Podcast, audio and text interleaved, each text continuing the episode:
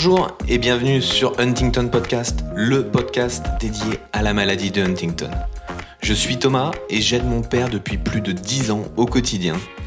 J'ai décidé d'aller à la rencontre de personnes inspirantes, malades, aidants, porteurs, personnels du corps médical, pour nous aider à comprendre et mieux vivre avec cette maladie.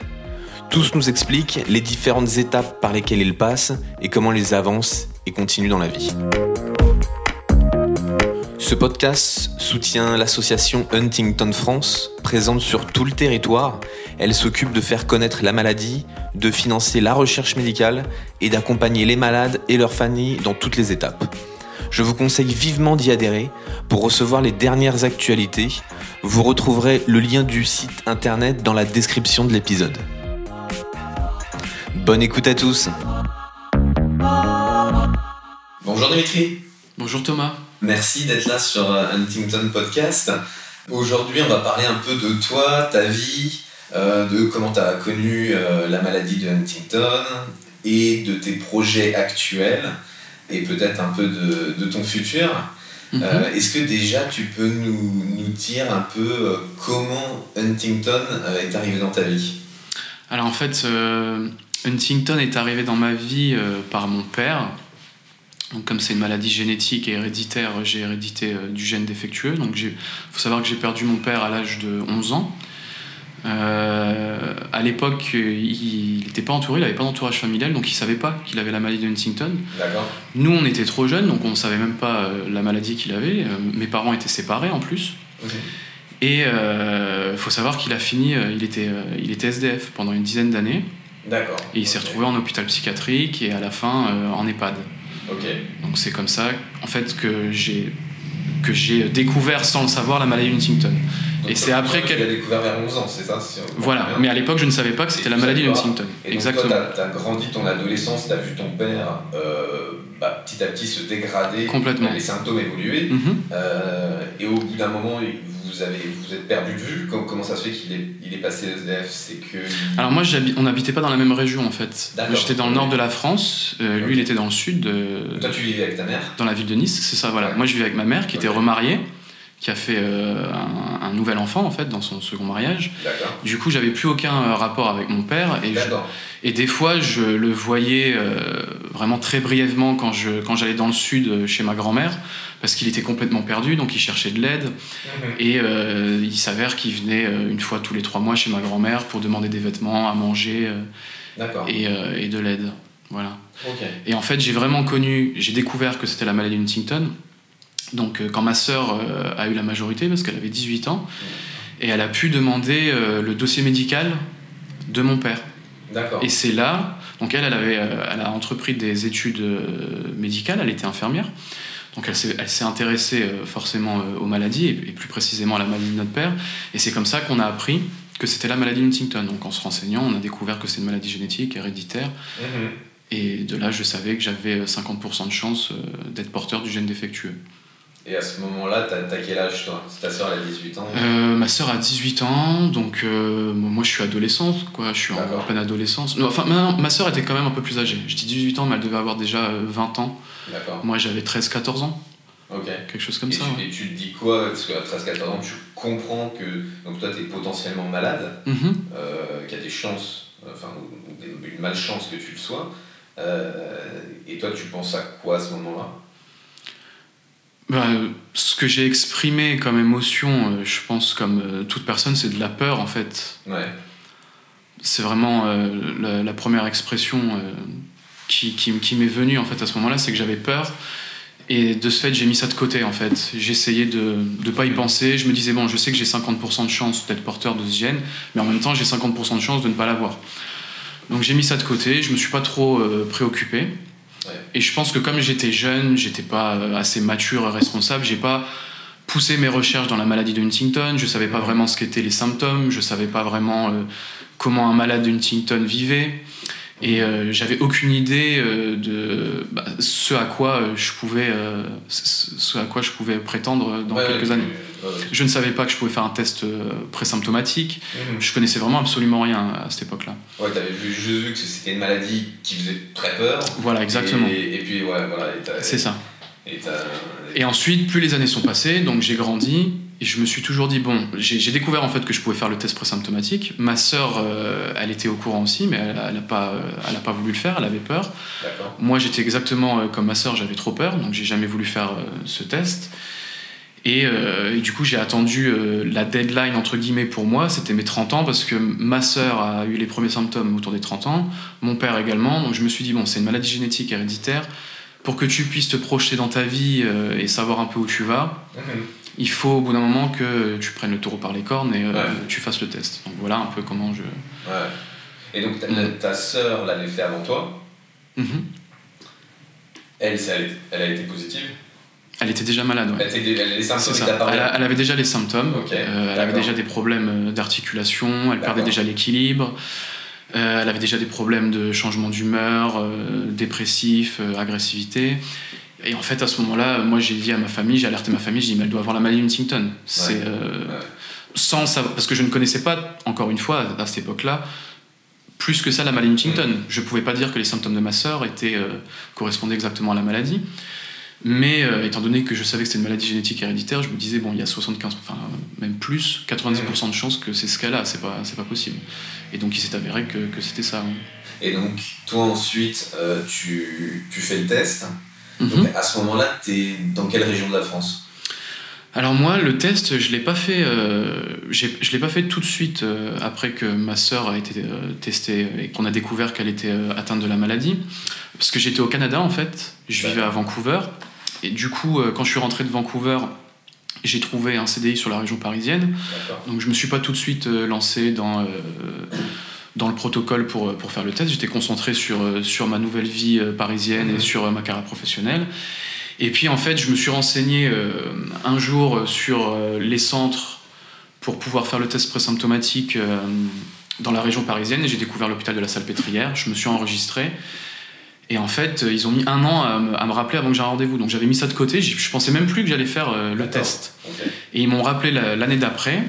Et ils m'ont dit, bah voilà, Dimitri, on a bien reçu votre email l'année dernière, on vous propose un rendez-vous dans trois semaines. Moi, j'en revenais pas, je me disais, mais euh, je vous ai envoyé un mail l'année dernière. Euh, je me suis dit, bon, bah maintenant que j'ai le rendez-vous, je, pensais plus du tout faire le test en fait. Mhm. Et je me suis dit, bon, bah maintenant que j'ai le rendez-vous, j'ai attendu un an, je vais y aller.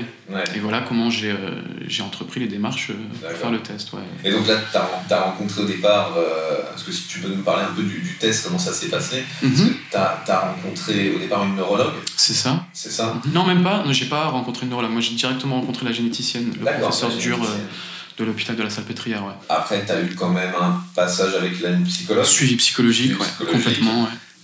À ce moment-là, toi, tu étais déterminé à le faire Ah, moi, je voulais absolument faire le test, Parce que généralement, ils, te posent quand même la question. Enfin, tu vois, ils, ils, essayent un peu de, pas de mettre des doutes, mais ils essayent d'un peu de tester, voir si tu veux complètement ce résultat. Mhm. ils veulent s'assurer, oui, que, que tu veux vraiment aller euh, jusqu'au bout et les raisons pourquoi euh, tu veux le faire. Et en fait, comme je, les comme je leur expliquais, c'est que c'est ce que j'expliquais un peu au début euh, de l'interview, c'est que j'avais besoin de me projeter dans ma vie en fait. J'étais, euh, j'avais la trentaine. Euh, il fallait que je sache si je pouvais faire une vie de famille, si je pouvais avoir des enfants, si j'allais me, j'étais prêt à reprendre mes études. Donc, je voulais accélérer ma carrière professionnelle en reprenant mes études et en faisant un master. Et donc, je me suis dit bon, il faut que je fasse ce test pour pouvoir me, me, projeter et prendre des décisions dans ma vie en fait. Et c'est vraiment ça qui m'a poussé et motivé euh, à, faire, à faire le test. Ouais. Et donc, euh, euh, l'attente pour avoir le résultat, tu t'en souviens? Bon, à peu près 10 mois, hein, je pense, entre le premier rendez-vous et le résultat, oui, c'est passé 10 mois, ouais, quelque chose comme ça. étais dans quel état d'esprit à ce moment-là, tu t'en souviens?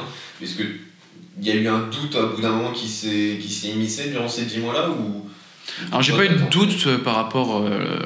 Ou, on va dire une angoisse qui montait d'avoir bientôt le résultat. Voilà, voilà c'est ça. Je, je, voulais toujours avoir le résultat, ça j'étais convaincu parce que j'avais des, j'y ai réfléchi en fait, j'ai eu le temps de réfléchir à ça depuis que j'étais ado finalement. Exactement. J'avais une épée de Damoclès au-dessus de la tête depuis que j'ai découvert cette maladie, je le savais.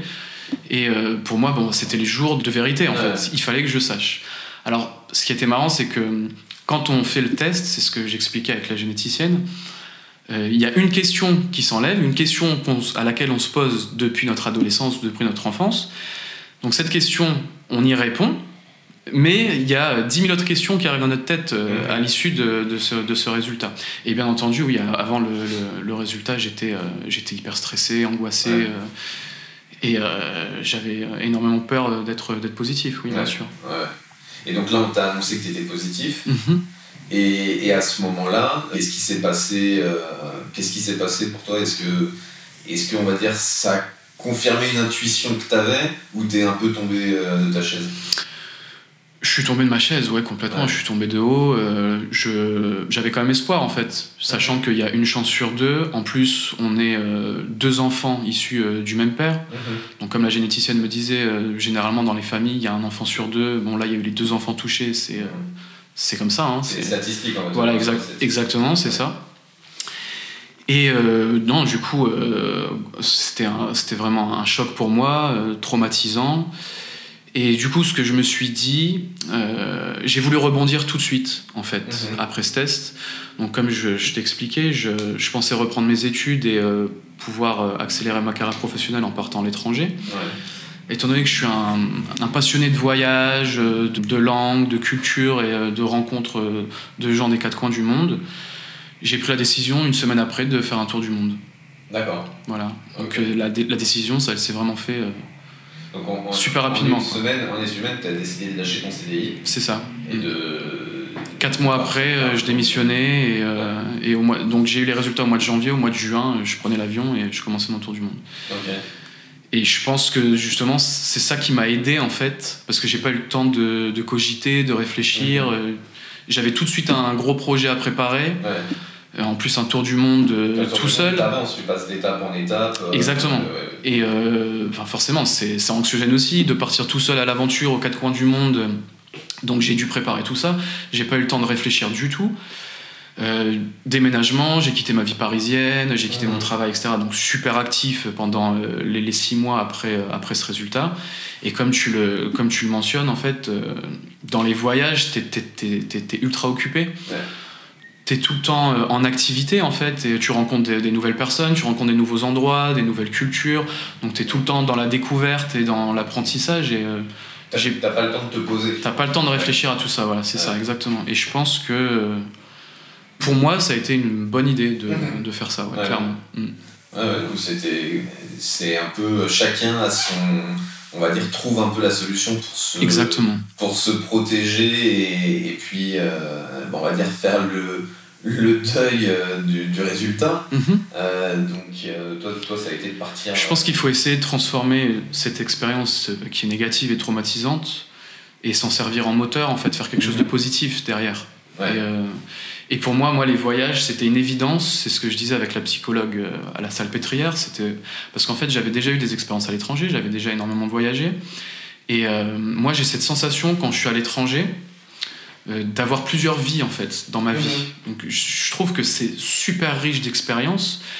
Et euh, sachant que je suis porteur euh, positif de la maladie Huntington, je me suis convaincu que je vais avoir une vie courte, mais qu'elle mhm. devrait être riche. Et c'est pour ça que je me suis tourné vers bah, des expériences très riches et, mhm. et sur, le, sur les voyages et les expériences à l'étranger. Voilà.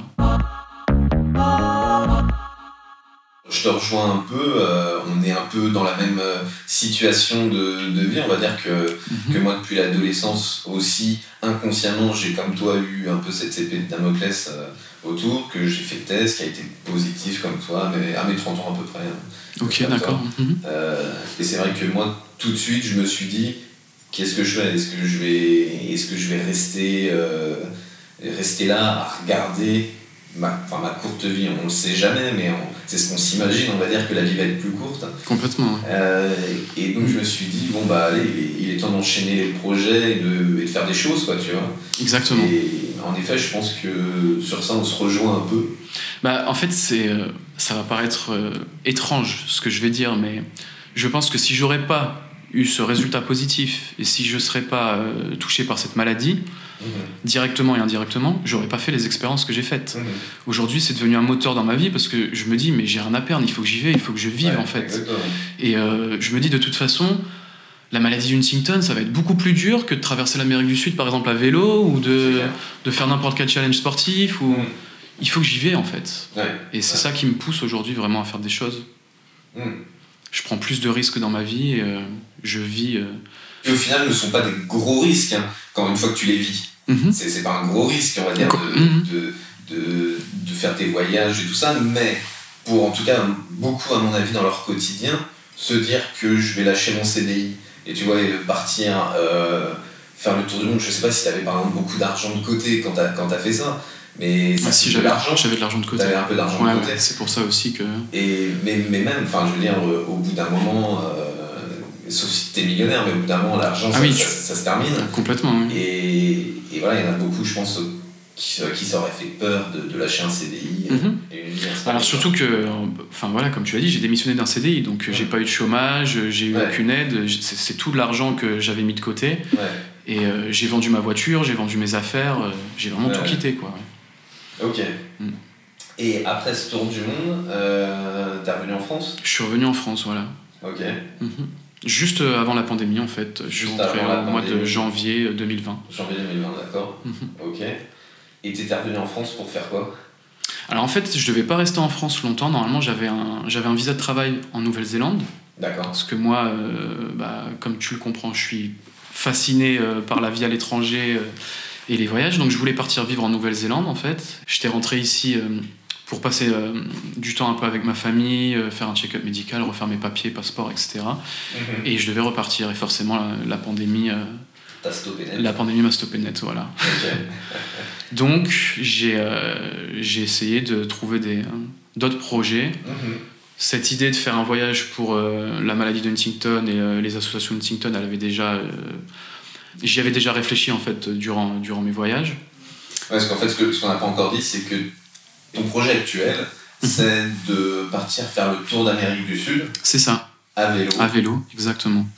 Peux nous en parler voilà, un peu plus Pourquoi, pourquoi cette idée et... Alors en fait, mon projet, euh, il s'appelle Explore for Huntington. Mhm. Explore for Huntington parce que bah, je vais explorer euh, un continent euh, pour la maladie d'Huntington. Je mettrai les liens de, de, tes réseaux sociaux. De mes réseaux, ouais. Dans la description de, de l'épisode. D'accord, ok. Donc Instagram, Facebook, Explore for Huntington pour me suivre. Alors pourquoi j'ai choisi euh, l'Amérique du Sud? Parce que c'est la région la plus touchée au monde par la maladie de Huntington. D'accord, je sais pas. Donc déjà pour ça. Et deuxièmement parce que historiquement ils ont découvert, donc c'est une américaine, une chercheuse américaine en 1993 qui a découvert pour la première fois le gène de la maladie de Huntington au Venezuela. D'accord. au lac Maracaibo exactement. Et donc je trouve qu'il y a une histoire en fait mhm. en Amérique du Sud par rapport à la maladie de Huntington. En plus, troisièmement, ce qui me tient vraiment euh, à cœur, euh, c'est que euh, bah, les gens là-bas, ils sont touchés par la maladie Huntington, mais en plus, ils sont confrontés à la pauvreté. Mhm, Donc, ils n'ont pas forcément accès à l'électricité, à l'eau, ils n'ont pas le confort qu'on a ici, ils n'ont aucune aide médicale, hein. ils n'ont pas de psychologue, ils n'ont pas de neurologue, à moins d'être dans des grandes villes comme Bogota, Medellin, et encore, il y a très peu de très peu de spécialistes. Mm. Mais du coup, il y a plein de communautés euh, dans l'Amérique latine euh, qui sont touchées par la maladie Huntington et, euh, et d'ailleurs qui ne savent même pas qu'ils ont la maladie Huntington. Ils savent qu'ils ont une maladie, mais ils savent pas la Voilà, il y a encore des gens qui ne savent même pas qu'ils ont la maladie Huntington parce que ces gens-là sont même pas tous recensés en fait. Donc le but des associations aussi là-bas, c'est de recenser les gens qui ont la maladie Huntington. Ouais. et donc voilà, je me suis dit, bon, bah, je vais je vais apporter toutes mes expériences précédentes et mes compétences, donc mes, mes, mes expériences de, de, voyage, mes challenges sportifs et euh, mes compétences linguistiques, et le, faire pour une bonne cause. Mhm. Et pour une cause qui me tient à cœur forcément, puisque je suis mhm. touché directement par cette, par cette maladie. Ouais. Toi, tu avais à cœur de repartir en fait en voyage et en même temps de coupler ça en fait avec euh, on va dire une motivation autre que, que, juste le voyage. Exactement. En fait moi euh, bah, comme je t'ai expliqué depuis que j'ai eu le, le, résultat positif de la maladie j'ai fait le choix dans ma vie de vivre de mes passions en fait. Mhm. euh, de faire des choses qui pour moi ont du sens. Ouais. mais je me voyais pas retourner à travailler en banque de 9h à 6h dans une routine à faire un métier mhm. qui avait aucun sens pour moi. Non c'était c'était pas possible donc là, tu vas, on va dire, tu auras comme, comme contact sur place les associations euh, de la maladie Huntington. Exactement. C'est ça. Alors en fait, euh, c'est une très bonne question parce que grâce à la pandémie, finalement, je voulais partir l'année dernière. Ouais. Mais je pense que ça aurait été un peu précipité parce que j'avais pas le réseau, euh, j'avais pas, j'avais pas du tout encore communiqué suffisamment sur le projet. J'étais moi-même pas cycliste, donc j'étais pas entraîné à vélo, j'avais pas les mmh. compétences pour réparer mon vélo pour faire un tel, un tel voyage. Du coup, tout ce temps, grâce à la pandémie, les confinements, etc., moi, ça m'a permis euh, vraiment de me focaliser sur ce projet et de me créer un, magnifique réseau. Donc, c'est, ça la, magie des réseaux sociaux, en fait, c'est que via Instagram et Facebook, tu peux, bah, tu peux te mettre en lien avec des Américains, des Africains, des Vietnamiens qui sont touchés par la maladie de Huntington. Et donc, je parle avec, euh, avec des gens des quatre coins du monde qui sont euh, touchés directement ou indirectement par la maladie. Et en plus, voilà, je me suis mis donc en contact avec des associations des chercheurs, des neurologues, des scientifiques. Euh, et, là, ce qui est génial, bah, c'est euh, donc j'aimerais mentionner euh, deux associations avec qui je travaille également, en plus de l'association Huntington France. Donc c'est l'association Huntington Europe et l'association Factor H, donc, euh, qui a été créé en fait par un chercheur euh, espagnol qui vit euh, à Los Angeles. Donc lui, il n'est pas touché directement par la maladie de Huntington, mais c'est un chercheur. En fait, il a fait sa thèse, son doctorat sur la maladie de Huntington. Mhm. Il a dédié sa vie à la cause de la maladie de Huntington. Hein. Il travaille à Los Angeles sur cette maladie pour trouver un, potentiel traitement. Et en fait, en faisant des, conférences en Amérique latine, bah, il a été touché par les gens qu'il a rencontrés, puisque quand tu travailles dans un laboratoire pour une maladie, tu sais que tu travailles pour une maladie, mais tu vois pas directement euh, les, malades en fait. Et le fait d'aller à des conférences et à des congrès en Amérique latine, il a été touché encore plus en voyant les malades et en voyant les, familles touchées par cette maladie. Et il s'est dit, mais il faut que je fasse quelque chose. Donc il a créé cette association qui s'appelle Factor H et euh, qui vient en aide euh, aux communautés du Venezuela, de la Colombie, du Pérou. Et en fait, l'objectif, donc, c'est de recenser, comme j'expliquais, toutes les communautés qui sont atteintes par la maladie, mm-hmm. d'aider les enfants qui sont euh, à risque, orphelins, euh, et qui ont perdu euh, des parents de la maladie, hein, donc, parce que forcément ils ont, ils ont pas d'argent et ils, ont, ils ont très peu de moyens. Et bien entendu de, bah, de, de, continuer les recherches sur la maladie via son association. Donc, donc voilà, je suis, en, je suis en contact avec, avec eux. Et, et, toi, le but de tout ça, c'est que on puisse te suivre déjà sur les réseaux sociaux pendant ton voyage? Mhm, tout à ça, et que tu fasses découvrir aussi comment la maladie Huntington euh, en Amérique du Sud euh, est prise en charge, comment elle est vécue par les habitants, euh, et que tu mettes un peu la lumière sur, sur la maladie Huntington, mais on va dire en Amérique du Sud. Alors moi, en fait, dans mon projet, ce que j'aimerais apporter justement via ce projet, c'est que, comme tu le comprends avec mes expériences précédentes, j'ai vraiment une vision mondiale désormais des choses, mmh. donc pas forcément sur la maladie Huntington, hein, mais sur, euh, sur, sur n'importe quel domaine. Et je pense que c'est important que, en fait, comme, comme j'explique euh, aux gens avec qui je parle sur, euh, sur la maladie, la maladie ne s'arrête pas aux frontières en fait. Ah, Donc il y a des malades de Huntington en Belgique, hein, en Suisse, en Espagne, en Afrique, en Inde, voilà exactement. Et du coup je pense que comme c'est une maladie rare, on n'a que 6000, 6000 malades en France, plus on sera solidaires les uns les autres, on échangera nos informations, on travaillera ensemble et on, fera de la visibilité pour cette maladie, plus je pense qu'on pourra faire avancer les choses. Forcément, plus on est nombreux, plus on fait du bruit, euh, entre guillemets. Donc ça, c'est mon, premier objectif par rapport à mon projet. Et ensuite, voilà, comme tu le disais, euh, le deuxième objectif, c'est de partager euh, donc toutes les rencontres que je vais faire durant mon projet avec les communautés Huntington, les associations, et le partager avec la communauté française, la communauté internationale, européenne, voilà exactement. Ok. Est-ce que euh, est-ce que tu as besoin de as besoin d'argent pour ce projet, je l'imagine mhm. Donc on peut te faire un don tout à fait, j'ai créé une, une, cagnotte sur GoFundMe, donc euh, vous pouvez le trouver, c'est Explore for Huntington, le nom de la cagnotte. Vous tapez le lien dans, la description de l'épisode tapez euh, Explore for Huntington sur Google, vous tombez directement euh, sur la cagnotte. Donc euh, j'ai déjà, j'ai déjà, enfin là actuellement j'ai j'ai plus besoin d'argent pour le budget de mon voyage, la partie matérielle et, et le vélo. Donc tous les dons que j'aurai actuellement, ils, iront directement aux associations, Association Huntington France. Mmh. Ouais, voilà. Ok.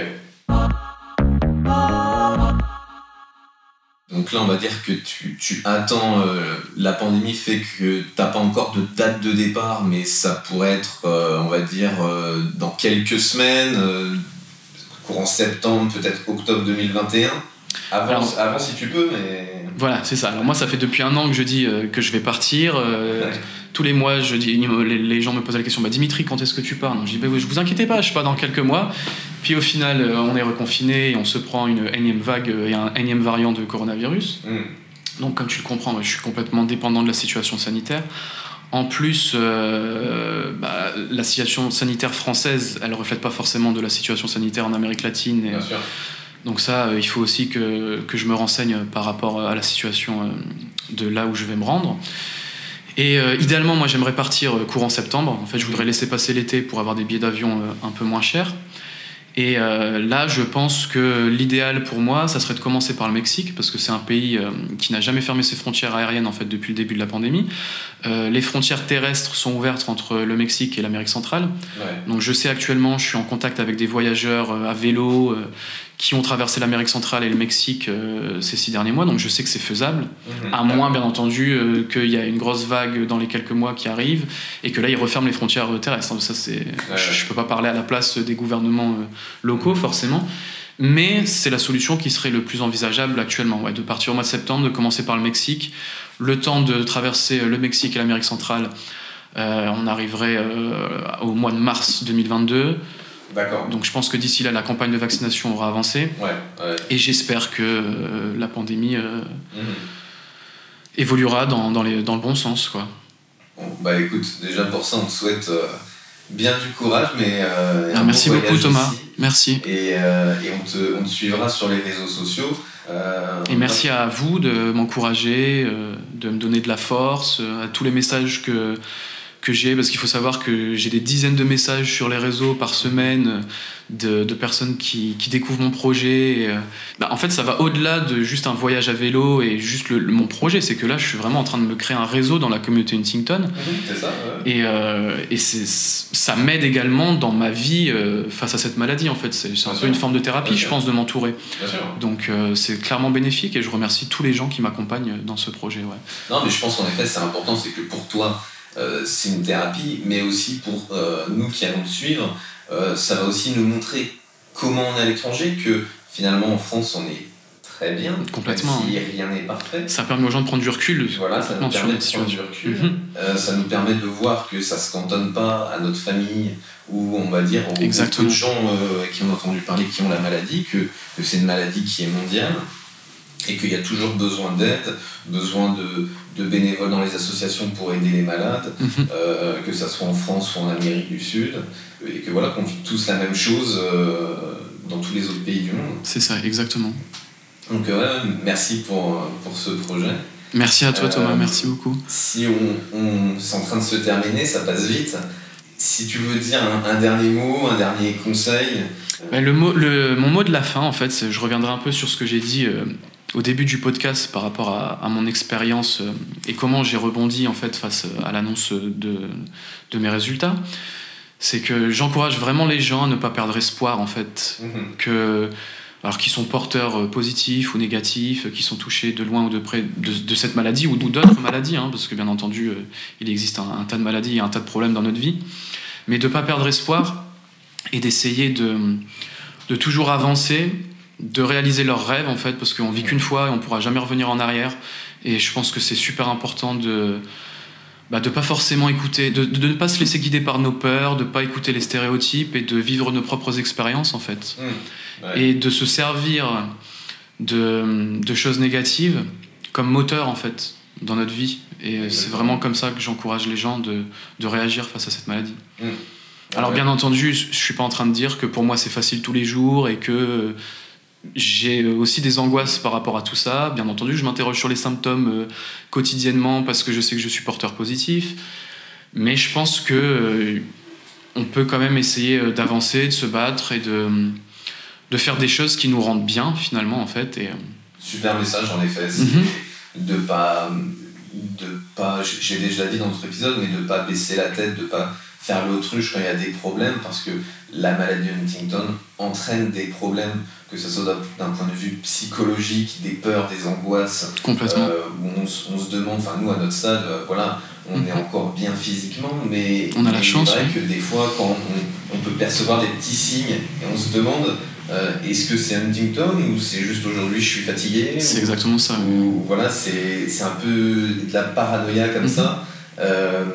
et qui, qui, voilà, qui font que c'est des petites angoisses au quotidien euh, mais qui des fois n'ont pas lieu d'être. Mais voilà, c'est pour tout le monde pareil. Complètement. même, si, même si on vous parle là dans le micro, ça ne veut pas dire qu'on vit bien la maladie. Voilà, exactement, c'est ça. C'est juste que, qu'on va dire, on prend les, les problèmes les uns après les autres, on prend le taureau mhm. par les cornes et puis, et puis on essaye d'avancer. Voilà, complètement. On ne baisse pas les bras, on continue d'avancer et on essaye de, de, transformer ces expériences négatives en choses positives, en fait, complètement. et aussi, ce que je voudrais dire, c'est que moi, je pense souvent à. Je me dis, mais qu'est-ce que je vais, qu'est-ce que je vais laisser derrière moi, en fait Parce que. Bon, là, c'est un petit aparté sur ma vie personnelle et c'est mes choix personnels, donc ça n'engage que moi. Mais moi, par, par exemple, j'ai fait le choix de ne pas euh, construire de vie de famille, de ne pas faire d'enfants. Parce que je veux pas. Je sais qu'il y a des pays et euh, que je peux avoir. Je peux savoir si mon enfant est porteur ou non avant qu'il naisse, mais, euh, mais j'ai pas envie de, de faire vivre ça à mon enfant, en fait. J'ai, étant aidant aujourd'hui, je sais exactement ce qu'est cette maladie j'ai clairement pas envie euh, de faire vivre ça à quelqu'un et donc j'ai ce j'ai ce besoin en moi de transmettre quelque chose en fait mhm. et, euh, et, je pense aussi c'est ça qui me pousse vers euh, ce genre de projet ce genre d'initiative parce que j'ai envie de, de, laisser quelque chose derrière moi de, de transmettre mes compétences mes expériences mhm. et, et, au moins le jour eh bien, où je serai malade j'aurai le moins de regrets possible et je laisserai une bonne image de moi mhm. voilà et euh, ça, je pense que c'est important de se poser ces questions-là. Même si ça peut paraître, euh, ça peut paraître dingue qu'on se pose déjà ces questions-là à 30 ans, mais malheureusement. Euh, je, pense que tu ne les ai pas posées à 30 ans, je pense même que tu les ai posées bien avant 30 ans. C'était déjà un peu. Non, c'est plus venu ces dernières années, ouais. Après le test, en, prenant, en devenant plus mature aussi. Mhm.